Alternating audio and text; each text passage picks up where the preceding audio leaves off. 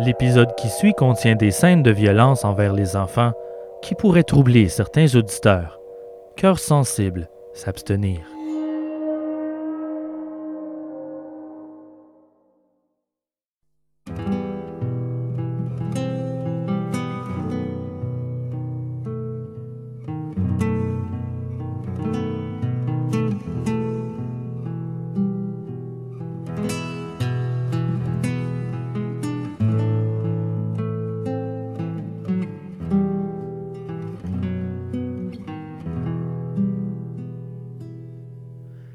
Colombie.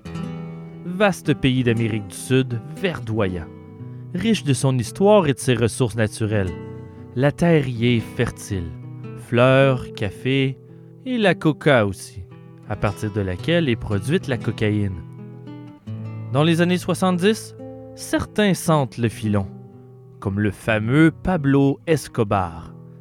Le business est fructueux, ce qui fait que dans les années 80, on l'appelle le roi de la cocaïne. C'est le temps des cartels, des milliards de dollars engrangés par le narcotrafic. Mais à côté des barons de la drogue, le peuple a faim. Contrebande, kidnapping et meurtre deviennent le quotidien d'une population qui a perdu tout repère moraux. Les tensions et les violences touchent toutes les couches de la société jusqu'au sommet de l'État. Pendant de longues années, l'armée nationale colombienne affronte des groupes paramilitaires, dont les célèbres FARC.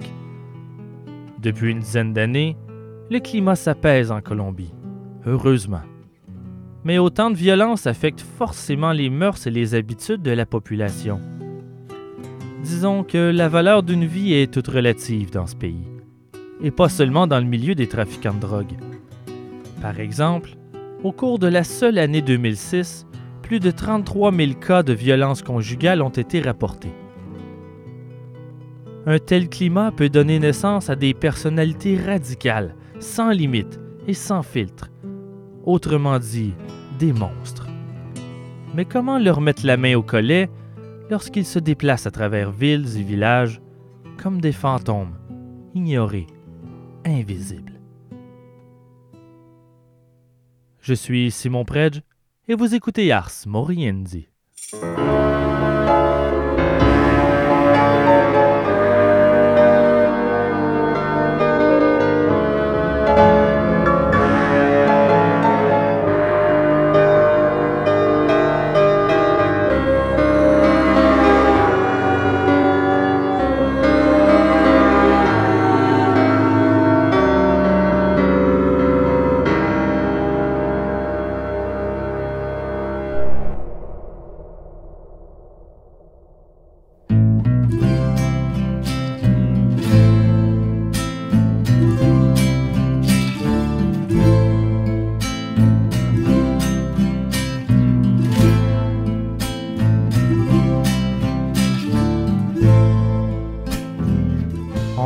1948, éclate une guerre civile en Colombie.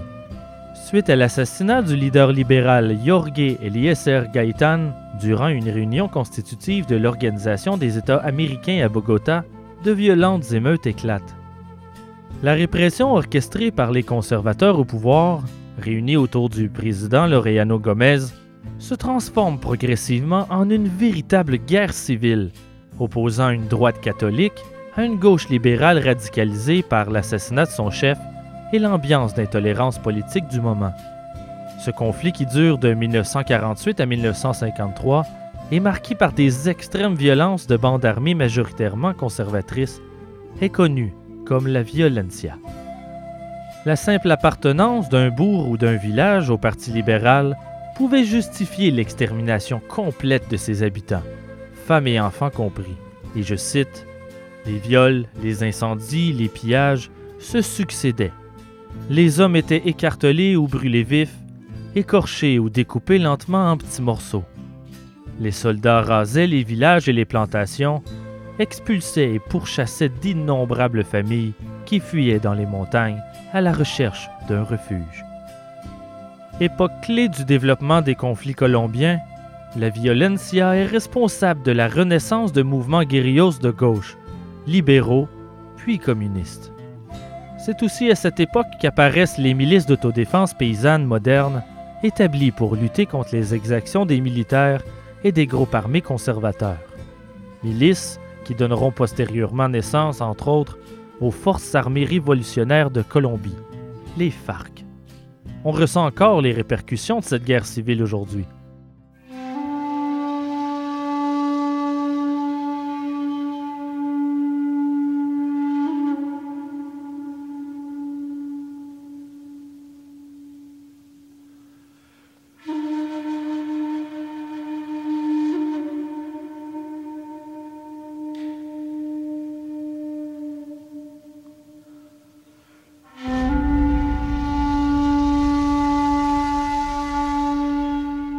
Après une chicane avec sa femme le 28 décembre 1947, Medardo Rez, un membre du parti de droite, la trompe avec une prostituée du nom de Benilda Lopez de Castaneda, qui tombe enceinte.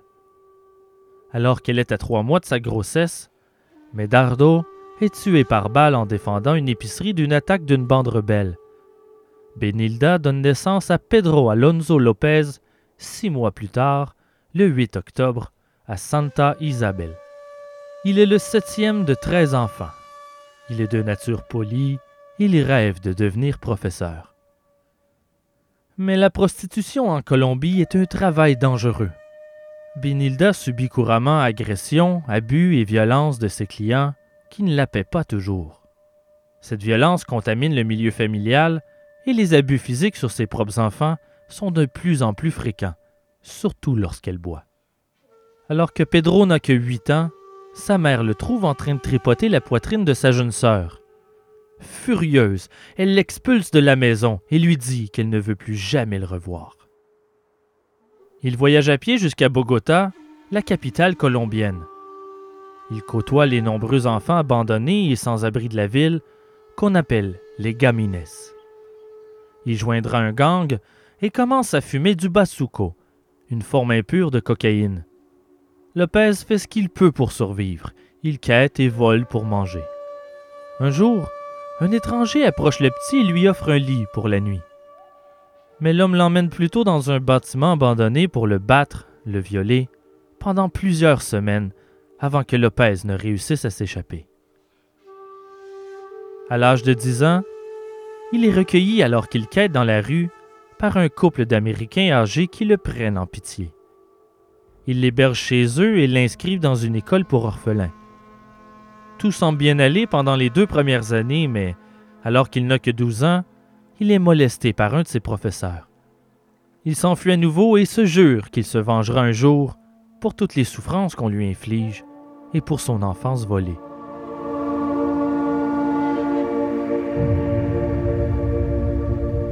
Il est arrêté pour vol de voiture à l'âge de 18 ans. Peu de temps après son incarcération, il subit un viol collectif par quatre co-détenus. Cette fois, il obtient la vengeance qui lui a échappé toute sa jeunesse. Il fabrique un couteau grossier et tue trois des quatre hommes qui l'ont attaqué. Les autorités considèrent ces meurtres comme de l'autodéfense et sa sentence est étirée d'à peine 24 mois. Incapable d'échapper à la misère et la perversion qui l'entourent depuis sa naissance, Lopez prend la décision de se venger sur des jeunes filles dès sa sortie de prison.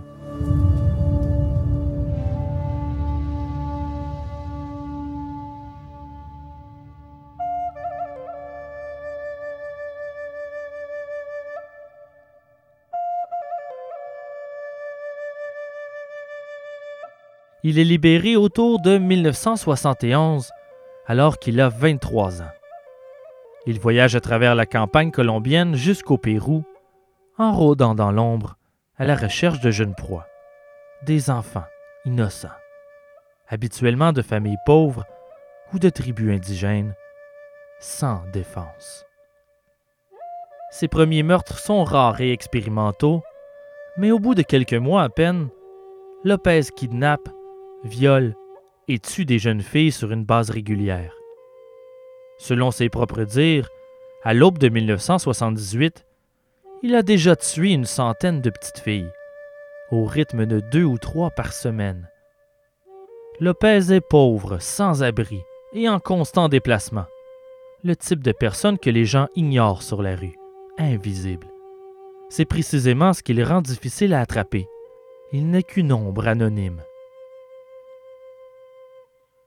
Lopez aime appâter ses jeunes victimes dans les marchés bondés, après les avoir parfois étudiés durant des heures. Il les convainc de le suivre en leur promettant de simples bibelots et les emmène à l'abri des regards dans les champs ou les forêts avoisinantes, où il leur a creusé une tombe au préalable. S'il fait nuit, il les réconforte jusqu'au matin pour les violer plus facilement et les voir mourir à la lumière du jour. Lors d'une entrevue donnée au journaliste Ron Leitner en 1980, il décrit son modus operandi. Il y a ce moment merveilleux, un moment divin, lorsque j'ai les mains autour de la gorge d'une petite fille. Je regarde dans ses yeux et vois cette lumière, une étincelle qui s'éteint. Seuls ceux qui tuent savent ce que je veux dire. Le moment de la mort est excitant et captivant. À la première lueur du jour, je devenais tout excité. Je forçais la fille à avoir du sexe et je posais mes mains sur sa gorge. Lorsque le soleil s'élevait et je l'étranglais, et c'était bon que si je pouvais voir ses yeux. Je n'ai jamais tué personne durant la nuit. Ça aurait été gaspillé dans l'obscurité. Elle prenait entre 5 et 15 minutes pour mourir. Parfois, je devais le tuer une deuxième fois. Mais elle ne criait jamais, car elle ne s'attendait pas à ce que tout ça se produise. Elle était si innocente. Pouvant parfois enterrer jusqu'à quatre ou cinq enfants dans la même tombe, Lopez se livre souvent à des jeux morbides avec les corps avant de les enterrer. Il se fait ce qu'il appelle ses parties, pour lesquels il descend à la tombe, s'assoit avec elle et discute avec les corps durant des heures, selon ses dires, pour les soutenir dans la mort. Il raconte avec nostalgie Mes petites amies aimaient avoir de la compagnie et je mettais souvent trois ou quatre corps dans le même trou et je leur parlais. C'était comme avoir une petite fête. Mais après un moment, parce qu'elle ne bougeait pas, je m'ennuyais. Et je repartais à la recherche de nouvelles petites filles. Lorsqu'on lui demande pourquoi il choisissait des enfants très jeunes, il fait la plus étrange des analogies en répondant C'est comme manger du poulet. Pourquoi manger du vieux poulet quand on peut avoir un jeune poulet? Son règne de terreur s'est presque terminé en 1978. Lopez est capturé par le chef de la tribu des Ayachucos dans la région rurale du Pérou alors qu'il tente de kidnapper une fille de 9 ans. Deux autres filles du village sont aussi récemment disparues et tout porte à croire que Lopez en est le responsable. La communauté le soumet aux lois tribales du clan et l'enterre dans le sol jusqu'au cou. Il lui verse ensuite du sirop sur la tête pour le regarder mourir à petit feu en se faisant manger par les insectes.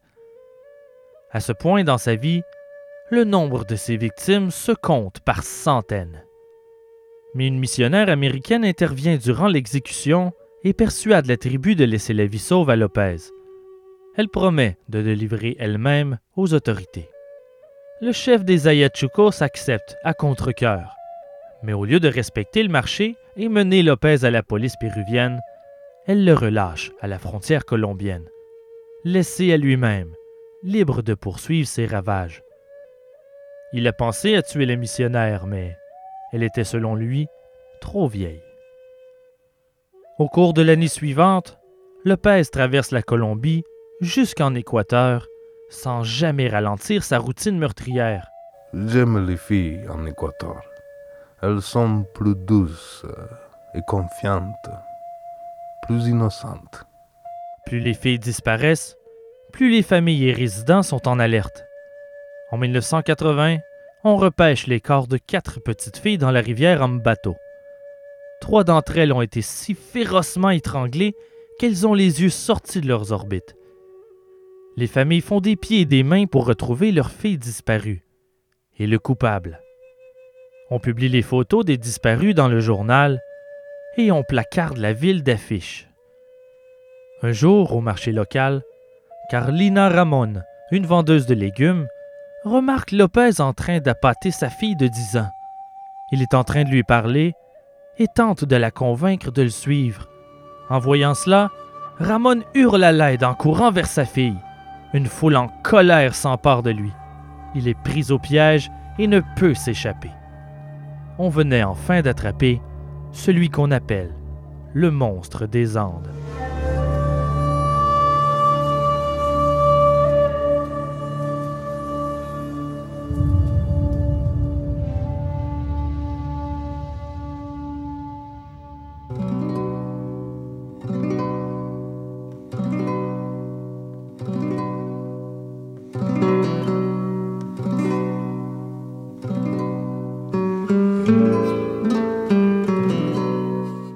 Est arrêté et mis en garde à vue. Il refuse de coopérer avec les autorités et nie les accusations. Mais ils ont plus d'un tour dans leur sac. Le détective Pastor Gordova Gudino s'infiltre alors déguisé en civil et on le place dans la même cellule que Lopez, se faisant passer pour un détenu. Au bout de quelques jours, il gagne la confiance de Lopez, qui confesse les meurtres de même que des détails sur les sites où ont été enterrés plusieurs des victimes. Lopez est fait comme un rat. La police retrouve la trace de 53 corps enterrés dans plus de cinq provinces différentes et des preuves de son implication dans plusieurs autres meurtres. Il est accusé du meurtre de 110 jeunes filles, en Équateur uniquement. Il confesse 240 meurtres supplémentaires de jeunes filles disparues aux alentours du Pérou et de la Colombie.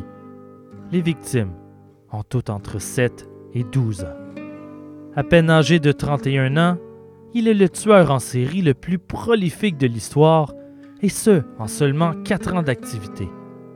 Toutefois, la peine de mort n'existe pas en Équateur, et curieusement, la sentence maximale pour un meurtre est de 16 ans de prison, peu importe le nombre de victimes. Au cours de la révolution citoyenne équatoriale du début du 20e siècle, les hauts dirigeants, sentant la fin de leur règne approcher, avaient peur de terminer leur vie en prison, ou pire, d'être exécutés. Alors pour assurer leur propre survie et éviter une incarcération à vie, la peine de mort fut abolie en 1906 et la sentence maximale réduite à 16 ans. Elle fut récemment augmentée à 25 ans. Un jour, quand je serai relâché, je vais ressentir ce moment à nouveau. Je serai heureux de tuer encore. C'est ma mission. Incroyablement, malgré la gravité exceptionnelle du cas de Lopez, il est relâché de prison deux ans avant la fin de sa sentence pour bonne conduite le 31 août 1994. On le remet aux autorités colombiennes qui l'accusent dès son arrivée à la frontière d'un meurtre vieux de 20 ans afin de s'assurer qu'il ne sera pas libéré dans la nature, connaissant ses risques de récidive. Mais lors de son procès, il est jugé non coupable pour cause de folie et interné à l'hôpital psychiatrique de Bogota jusqu'en 1998. On le déclare alors saint d'esprit et contre toute attente, il est relâché contre une maigre caution de seulement 50 dollars. Malgré les preuves indéniables de la culpabilité de Lopez sur 111 meurtres et ses aveux au sujet de 240 autres meurtres qui ne sont pas enquêtés, Lopez est libéré dans la société. Tout ce qu'on exige de lui, c'est qu'il se présente au tribunal colombien une fois par mois pour les prochaines années. Mais comme c'était à prévoir, on ne le reverra jamais, disparu dans la nature colombienne.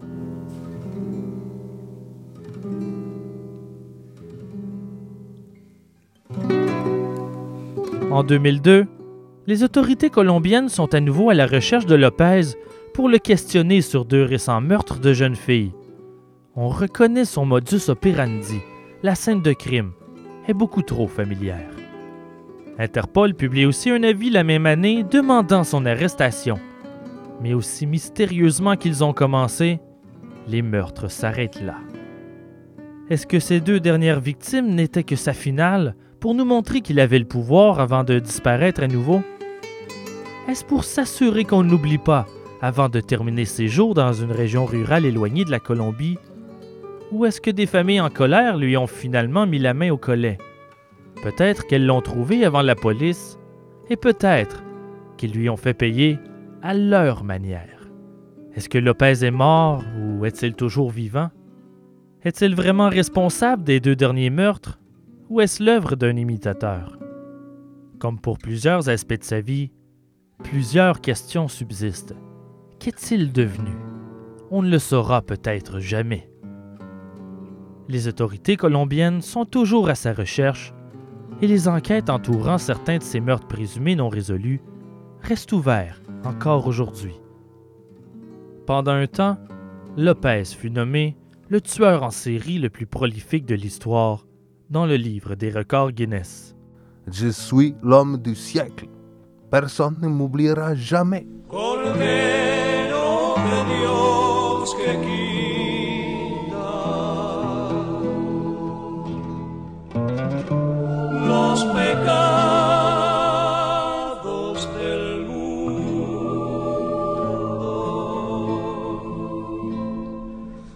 compasión de nosotros.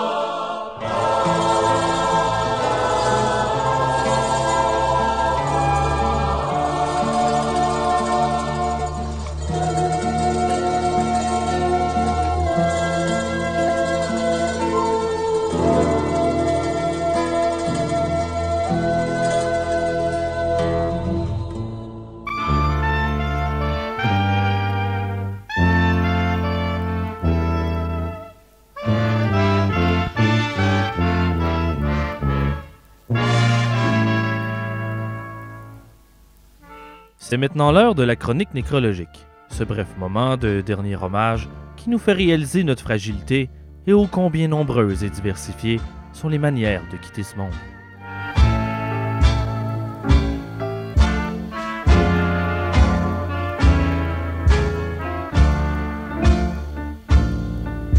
Antoine-François Prévost est un romancier et historien français plus connu sous le nom de l'abbé Prévost. Il s'installe à la fin de sa vie dans une petite maison à Saint-Firmin, près de Chantilly.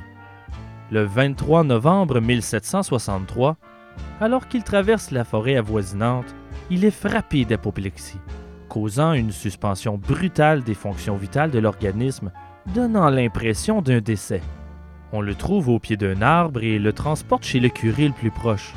La justice est appelée sur les lieux pour constater le décès, mais, agissant avec précipitation, l'officier ordonne l'autopsie sur le champ. Au premier coup de scalpel, la victime se réveille dans un grand cri en frappant d'effroi les assistants, mais le coup fatidique déjà porté par le médecin, l'abbé Prévost n'ouvre les yeux qu'un instant avant de mourir du coup de scalpel. Le médecin tente de recoudre la plaie, mais il est déjà trop tard. Il avait 67 ans. Comme le dit le proverbe chinois, un moment d'impatience procure souvent un regret qui dure toute la vie.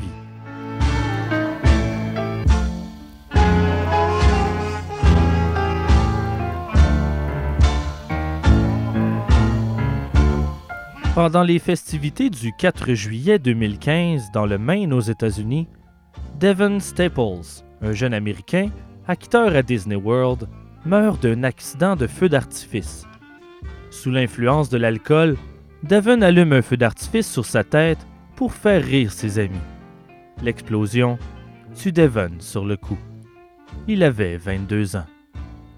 L'enquête ne dit pas s'il faisait partie de l'élite intellectuelle.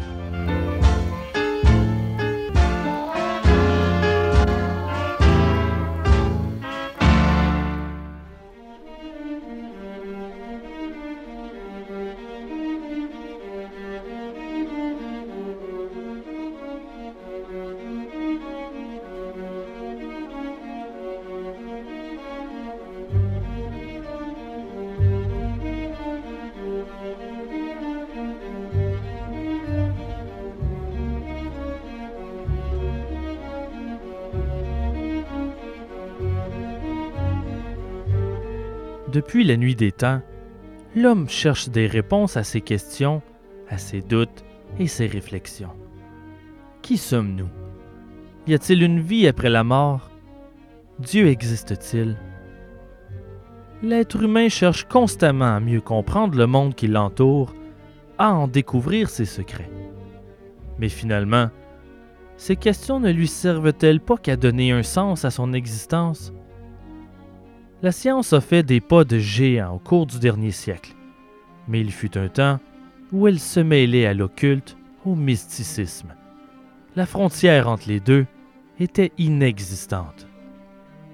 Comment ne pas croire en un Dieu tout-puissant lorsque l'on ne comprend pas les rouages et le fonctionnement des forces de la nature? Il n'est pas surprenant qu'à une certaine époque, les rois s'entouraient de magiciens. Et plus récemment encore, certains grands dirigeants de ce monde ont eu recours à des astrologues pour prendre des décisions importantes. Et si vous pensez que ce genre de choses n'appartient qu'à une période révolue, vous vous trompez. Dans ses mémoires sortis en 1988, l'ex-président américain Ronald Reagan raconte à quel point l'astrologie affectait sa prise de décision. Pour choisir la date à laquelle Reagan allait annoncer qu'il se présentait aux élections pour un second mandat, il se pencha sur les prédictions de son astrologie. L'inauguration de Reagan en tant que gouverneur de la Californie en janvier 1967 a eu lieu à minuit 10. Une heure bien étrange, vous l'admettrez. Lorsqu'on lui demanda pourquoi il avait choisi de faire son inauguration en pleine nuit, sa réponse fut que la décision avait été prise pour tirer parti des signes astrologiques favorables et l'alignement des planètes. Il est bien connu qu'au cours de son règne, la reine d'Angleterre, Élisabeth I, se mérite le surnom de la reine fée, car elle encourage les études mystiques de l'astrologie et de la magie. D'ailleurs, à ses côtés, parmi ses conseillers, se trouve un magicien.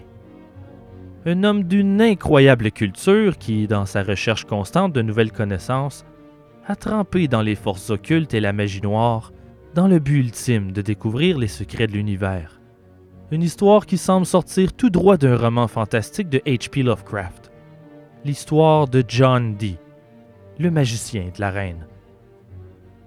En quête de l'essence même de la vie et les grands secrets de l'univers, Dee se perd dans les forces occultes, communiquant avec les anges et les démons, risquant du même coup son âme. Il entreprend un voyage qui le mène au-delà des limites de la religion et de la moralité il risque tout pour sa quête, et son journal personnel décrit comment il est devenu l'instrument de force hors de son contrôle, serviteur de sa magie noire.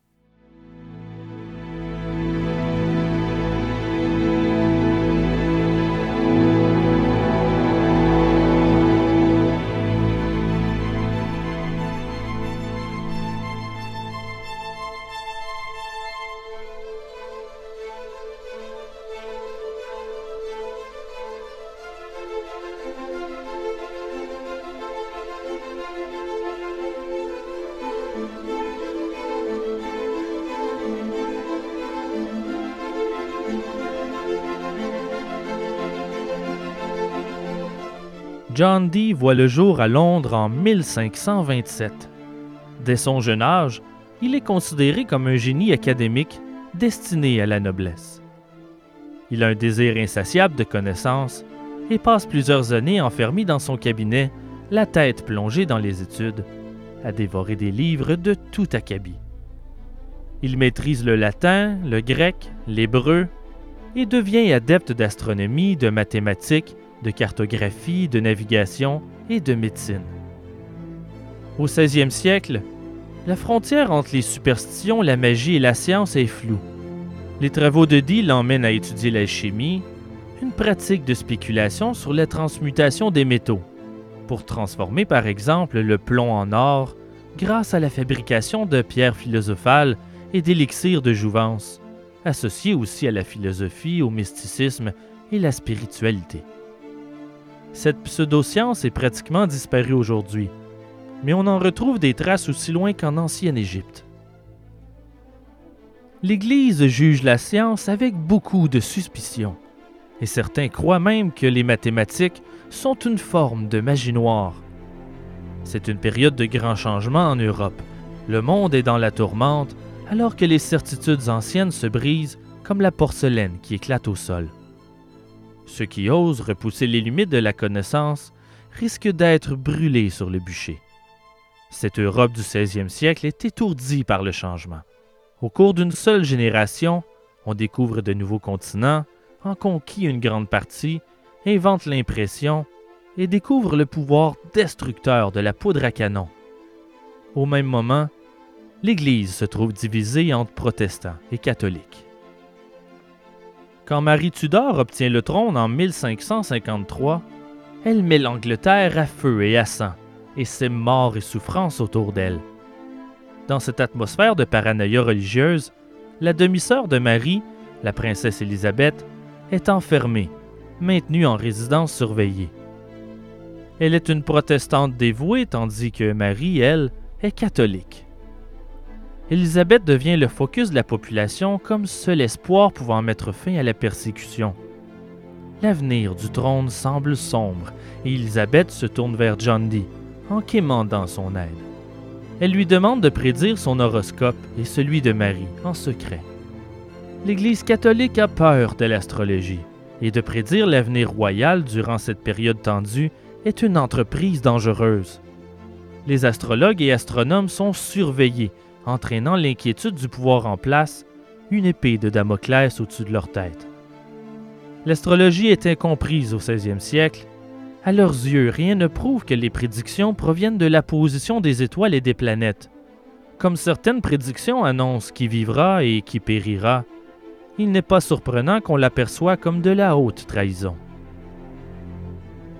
L'horoscope interprété par Dee prédit que Élisabeth prendra le trône et profitera d'un long et glorieux règne. Le pronostic pour Marie Tudor est beaucoup plus obscur. Lorsque Marie découvre l'horoscope, Dee est jeté au cachot, entouré des protestants martyrs de Marie Tudor, faisant face à une mort certaine. Il est accusé d'avoir tenté de détruire la reine en calculant et en faisant usage de magie et de sorcellerie. Trois ans plus tard, les prédictions astrologiques de John Dee se réalisent. En 1558, la reine Marie Tudor décède et Élisabeth prend le trône. Elle sait qu'elle a besoin de conseillers brillants, détenant des connaissances inouïes, pour l'aider à contrecarrer les plans de ses rivaux. Elle libère de prison John Dee en août 1555 et le nomme aussitôt astrologue royal et lui demande de choisir une date pour son couronnement, qui sera béni des cieux. Dee trouve renommée et faveur comme allié d'Élisabeth et elle le surnomme sa noble intelligentsia. Elle lui donne les pouvoirs nécessaires pour qu'il travaille en toute liberté. Elle se porte garant de lui et déclare que les travaux mystiques de Dee proviennent de la magie blanche, une forme de science.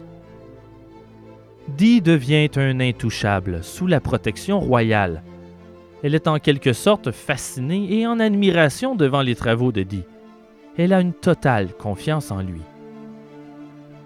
Il s'installe à Mortlake, à Londres. Il y assemble une des plus grandes bibliothèques du 16e siècle. Il voyage à travers toute l'Europe à la recherche de nouvelles connaissances, de livres et de manuscrits, et accumule de nombreuses maps et les plus récents outils de navigation qu'il peut trouver. Ses incroyables connaissances en navigation deviennent la tête de lance de la grande période européenne d'exploration et de découverte. Il est même le premier à user du terme l'Empire britannique. Mais l'exploration des continents est insuffisante pour Dee, et inspiré par les travaux des grands personnages tels que Copernic, il cherche à découvrir le fonctionnement et le sens de l'univers à travers les mathématiques, l'astronomie et la science. Il est convaincu de l'existence de forces cryptiques qui gouvernent le monde et ses manœuvres, et il est bien décidé à les découvrir.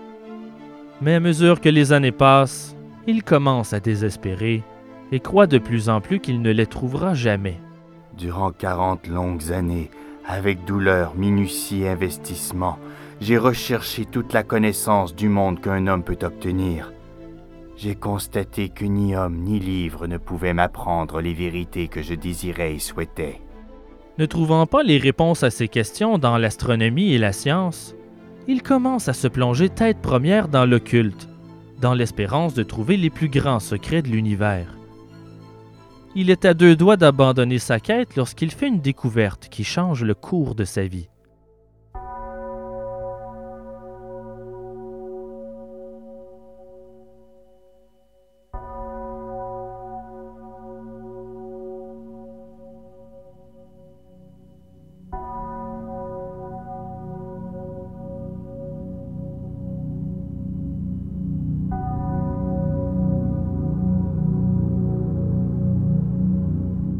Le Steganographia est un infâme manuscrit de magie noire écrit au 15e siècle. Le livre est écrit dans un langage codé contenant plusieurs noms d'esprits barbares et étranges.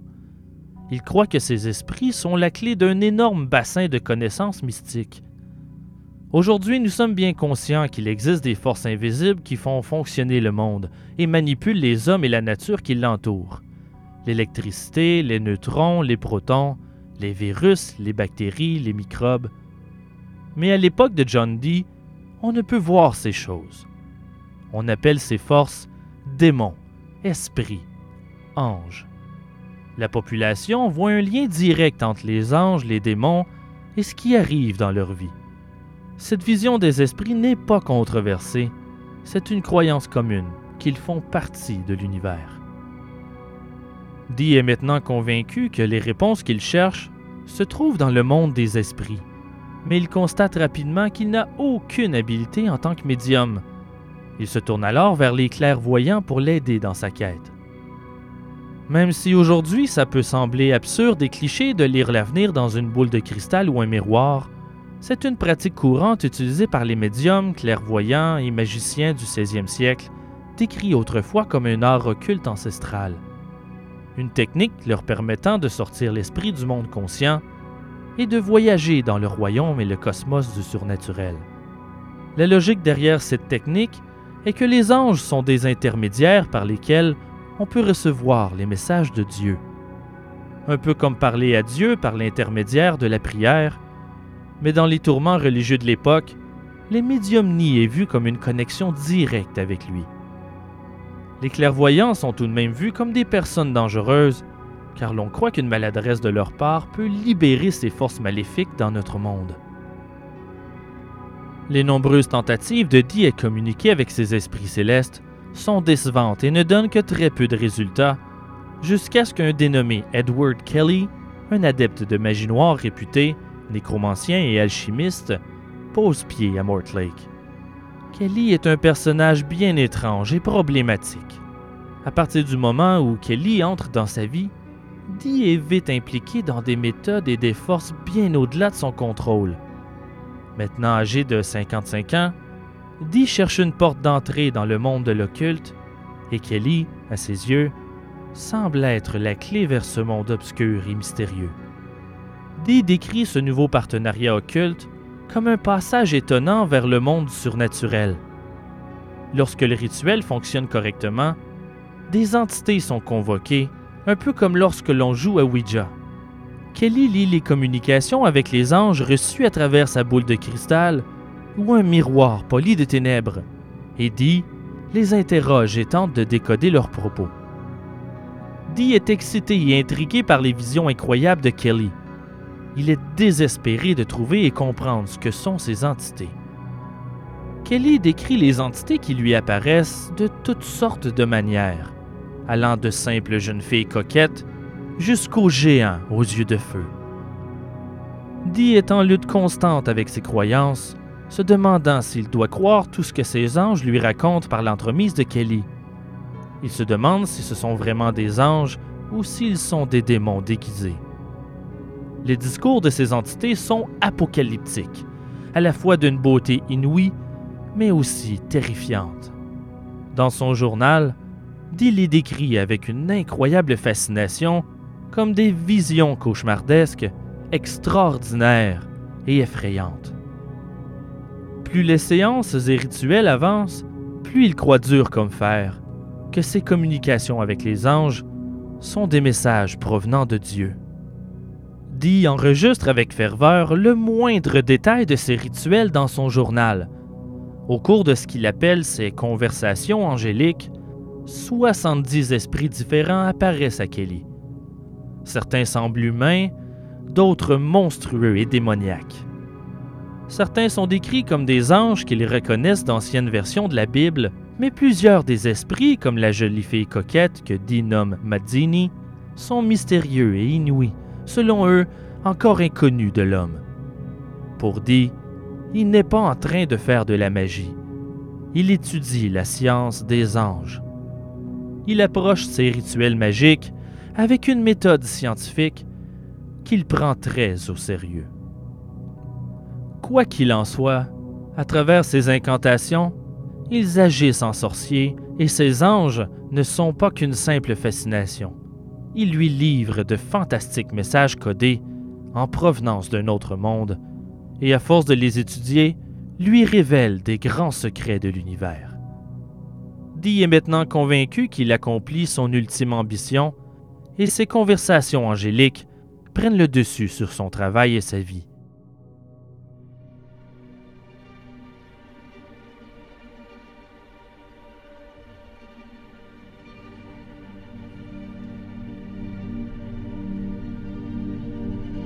En 1578, Dee épouse Jane Fromond. Ils auront ensemble huit enfants. Mais Jane déteste Kelly.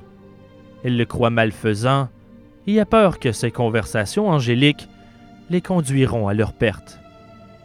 Il est difficile de ne pas voir ces rituels de sorcellerie comme un blasphème, en usant de magie noire pour forcer les anges du Seigneur à répondre à leurs ordres.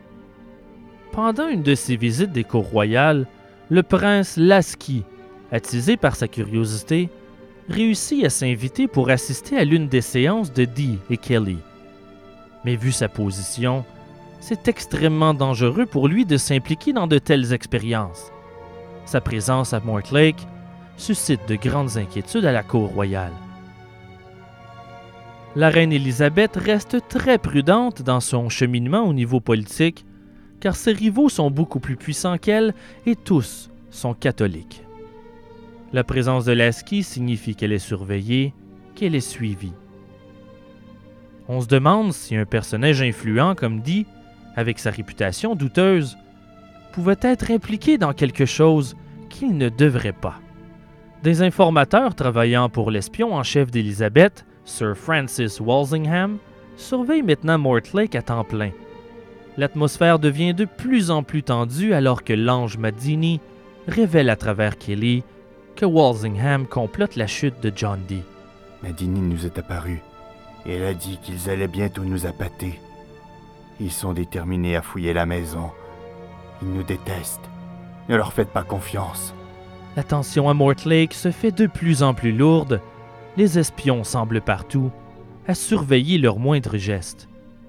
L'ange Madini leur dit qu'ils doivent quitter le pays et suivre Lasky, qui sera leur protecteur et qu'ils pourront poursuivre le langage des anges en Pologne, que s'il fait ça, de grands secrets lui seront révélés. Dee est très conscient des dangers de ses travaux occultes, mais il les poursuit. Il risque tout pour ses conversations angéliques. Dee et Kelly quittent Mortlake en urgence avec femmes et enfants. Deux navires les attendent pour les emmener en Pologne avec l'aide du prince Lasky. Ils l'ont échappé belle.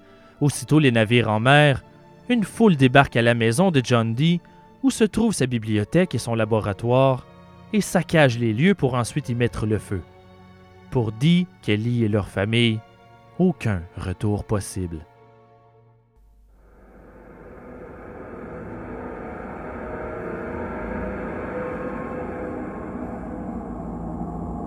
Après un voyage en mer d'une durée de six mois, Dee et Kelly arrivent enfin dans la capitale polonaise, Krakau.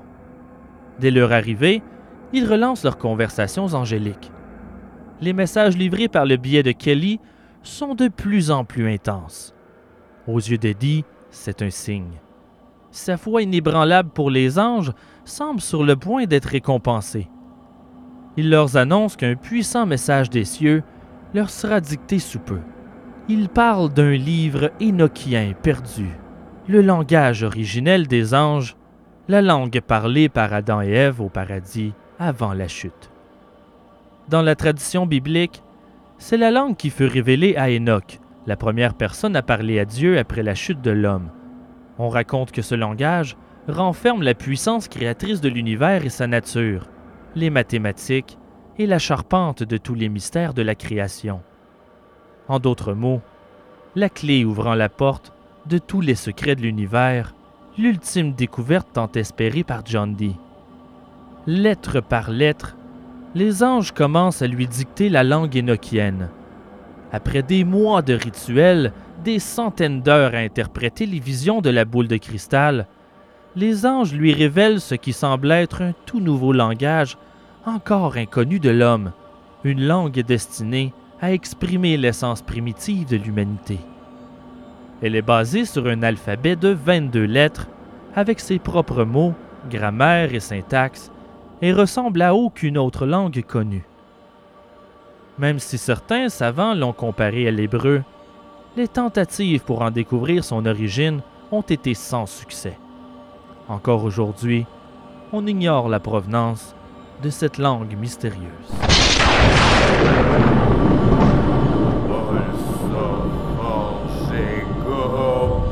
Mangiat bald las casbanco Sobra sororita naspas Grata malgrabdes oica Nocto asims.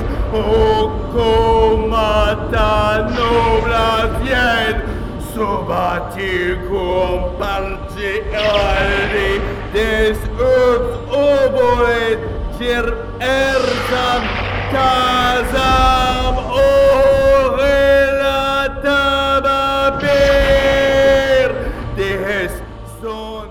De supposer que l'énochien est une langue inventée par Kelly, il faudrait qu'il soit un génie créatif et linguistique, capable d'inventer spontanément une langue fonctionnelle avec sa grammaire et son vocabulaire, et pas seulement l'inventer, mais l'inventer à l'envers, ce qui est, avouons-le, pratiquement impossible à accomplir.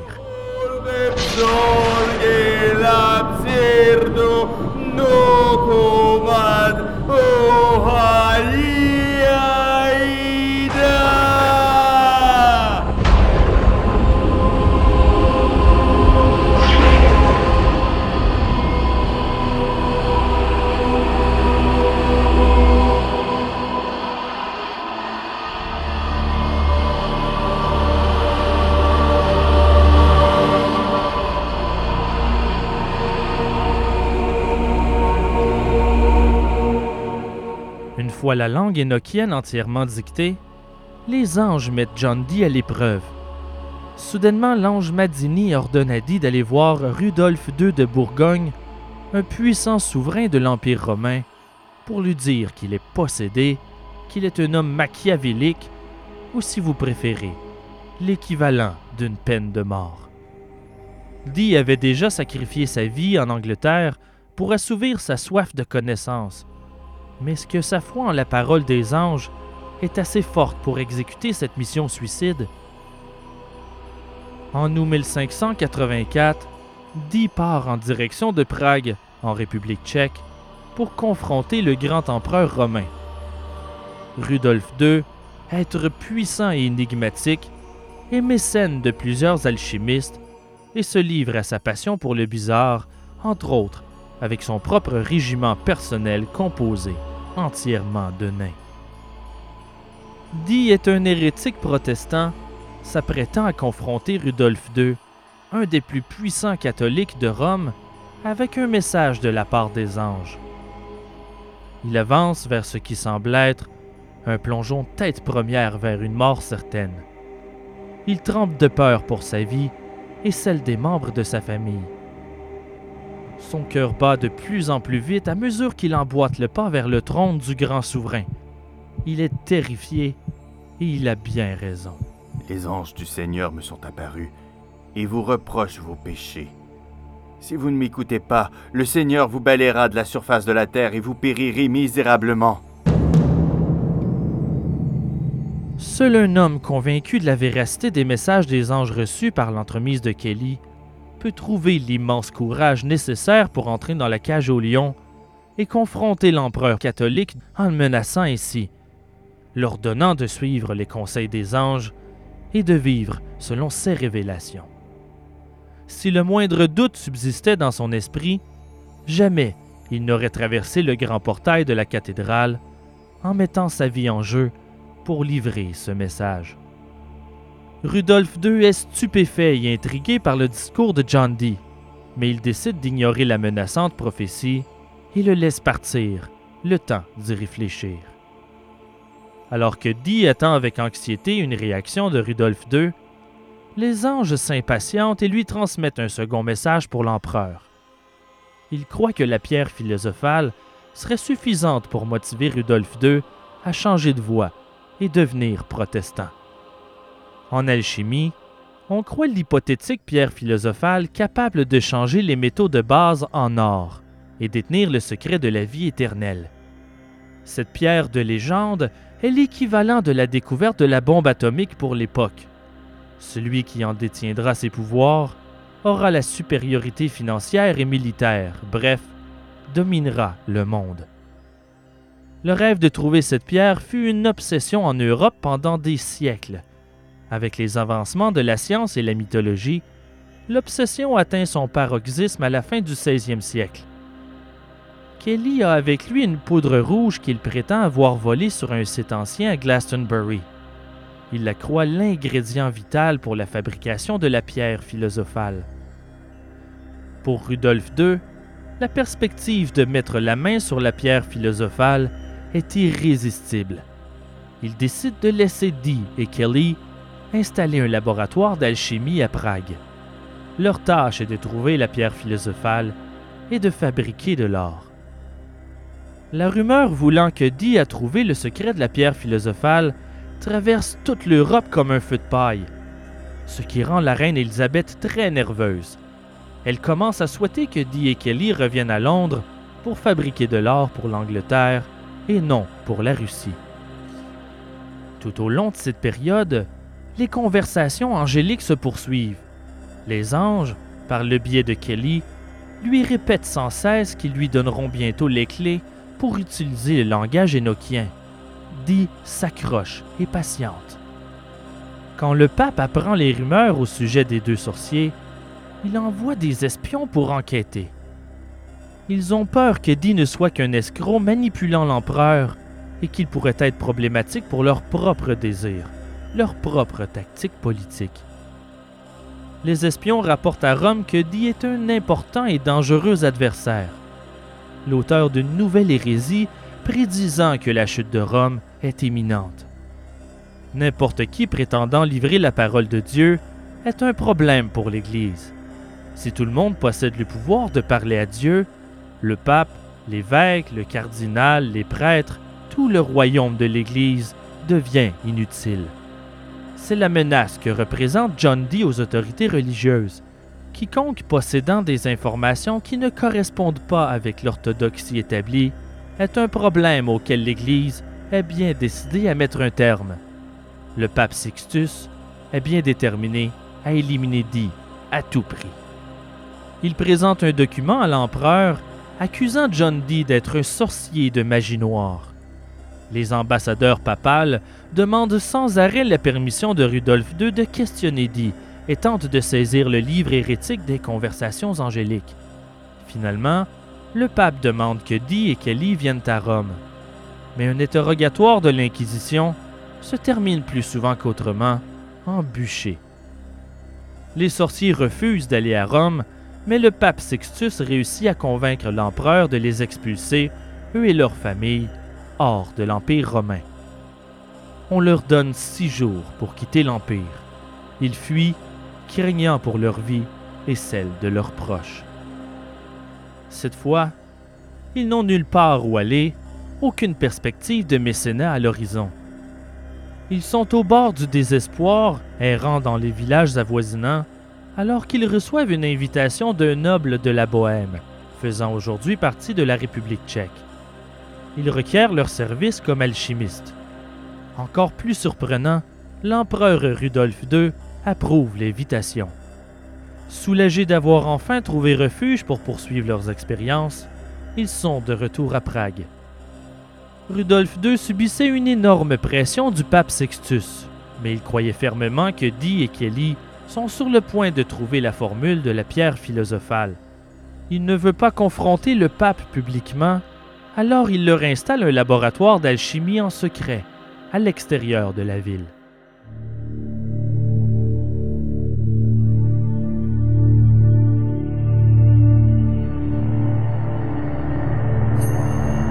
Mais la pression est forte sur les deux sorciers. Ils doivent absolument produire de l'or pour l'empereur, et Kelly veut consacrer toutes ses énergies à l'alchimie. Il devient de plus en plus réticent à poursuivre les conversations angéliques.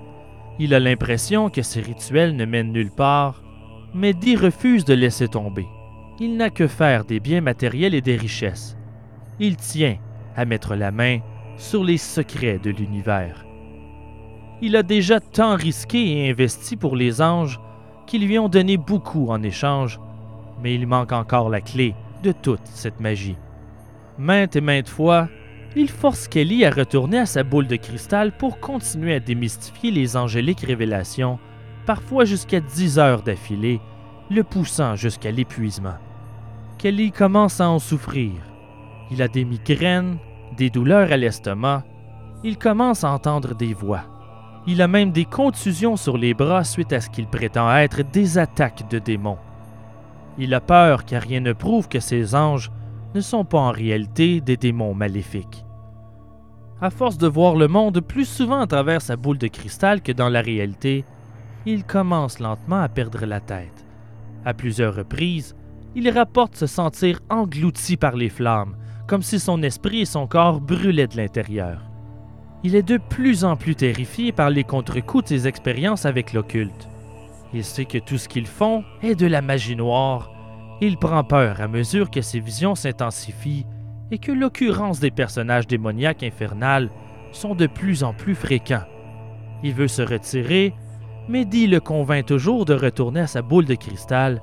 Il ne semble pas affecté par les horreurs de ses visions à un point tel que Kelly commence à le croire complètement psychopathe. Dee semble prêt à conjurer toutes les forces du ciel et de l'enfer. Les conversations angéliques deviennent de plus en plus sinistres. L'ange Madini semble avoir perdu son innocence. Ses exigences sont de plus en plus bizarres. Madini est apparu et dit que rien d'illégal est illégal pour Dieu. Celui qui commettra l'adultère en mon nom sera béni éternellement et recevra une récompense céleste. Madini leur apparaît complètement nu dans la boule de cristal et exige qu'ils échangent leur épouse. Cette demande est terrible. Lorsque Dee en parle à son épouse Jane, elle éclate en sanglots. Elle déteste Kelly. Elle refuse. Même chose pour Kelly.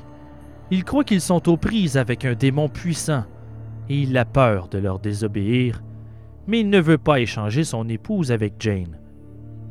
Comment un ange peut leur demander une telle chose? Nul doute à ses yeux, ça ne peut être qu'un démon. Dee voit cette demande comme un test final pour prouver sa foi aveugle en les anges et obtenir enfin tous les secrets de l'univers. Ce test, toutefois, est un affront aux lois de Dieu, Eddie est secoué. Il a risqué beaucoup jusqu'à présent pour obtenir ses secrets, mais est-il prêt à risquer son âme? Il est tout aussi terrifié que Kelly, et au départ, il refuse de répondre à la demande de Madini. Mais son avidité de connaissance étant plus forte que tout, il plie. Et réussit à convaincre Kelly qu'ils n'ont d'autre choix que d'acquiescer à la demande de Madini et d'offrir leur âme aux anges. Après deux jours, ils signent un contrat, un pacte, dans leur journal et procèdent à l'adultère avec les épouses. Ils enregistrent ensuite sous leur signature Le pacte est réalisé.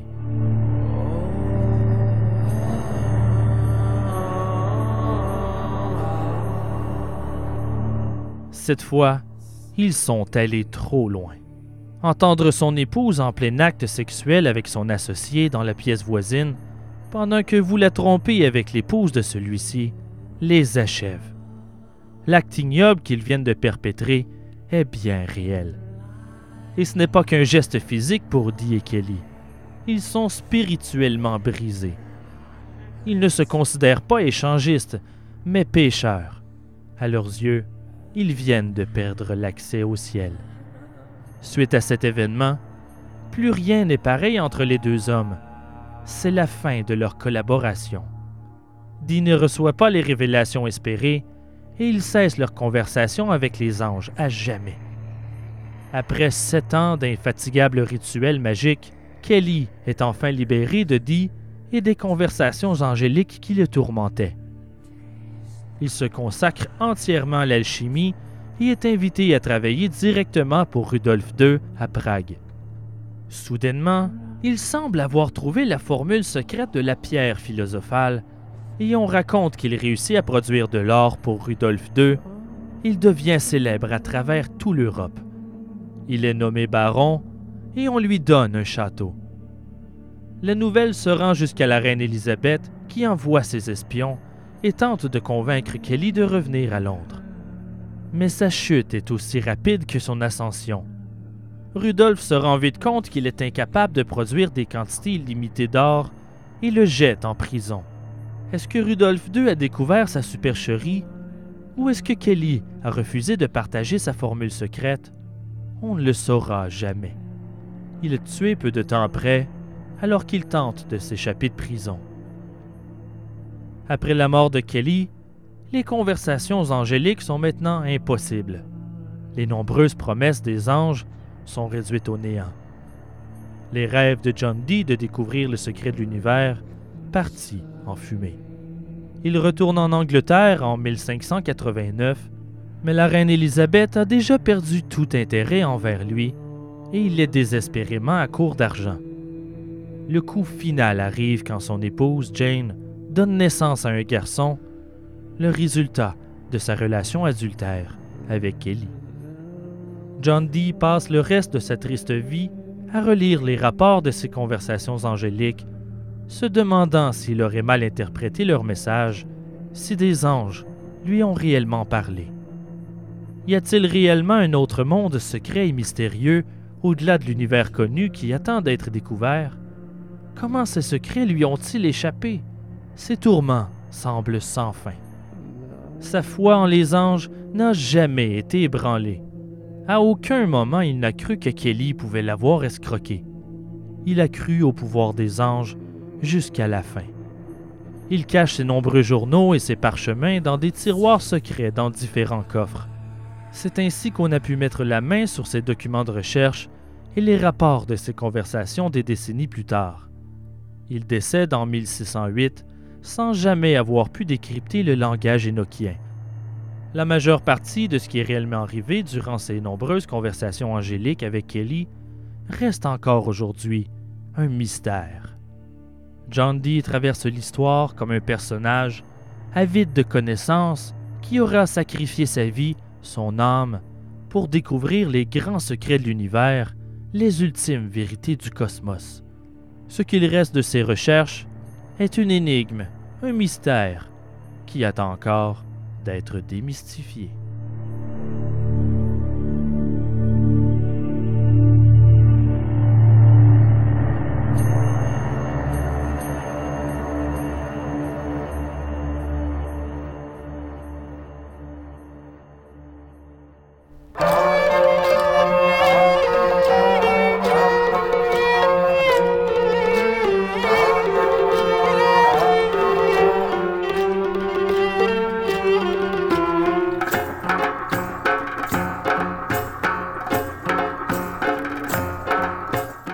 Ars Moriendi est produit par moi, Simon Predge, et j'aimerais remercier ma co-réalisatrice Karine Elkoubi, mon correcteur Étienne Forêt, mes comédiens Maxime Paradis dans le rôle de Pedro Alonso Lopez et Miguel Doucet dans le rôle de John Dee. Le thème musical de l'émission est composé par Marianne Tremblay-Gosselin, Samuel Bérard et moi-même. Merci à choc.ca. Pour nous suivre, abonnez-vous à la page Facebook. N'hésitez pas à nous laisser vos commentaires. Visitez-nous aussi sur le blog au www.arsmorienzipodcast.ca. J'y partage des photos, les bibliographies, les trames sonores et d'occasionnelles vidéos en complément des histoires racontées durant chaque épisode. J'aimerais aussi prendre une minute pour vous suggérer une autre émission de podcast, Distorsion. Si Ars Moriendi se concentre sur les histoires d'une autre époque, Distorsion se spécialise sur les crimes et mystères de l'ère numérique. Distorsion vous mènera dans les coins sombres de l'Internet avec des histoires étranges qui vous feront remettre en question notre rapport avec les technologies de l'information. Croyez-moi, l'essayer, c'est l'adopter. Pour plus d'informations, visitez le www.distorsionpodcast.com. Merci d'avoir écouté Ars Moriendi, le podcast à écouter dans le noir. Memento Mori. Musik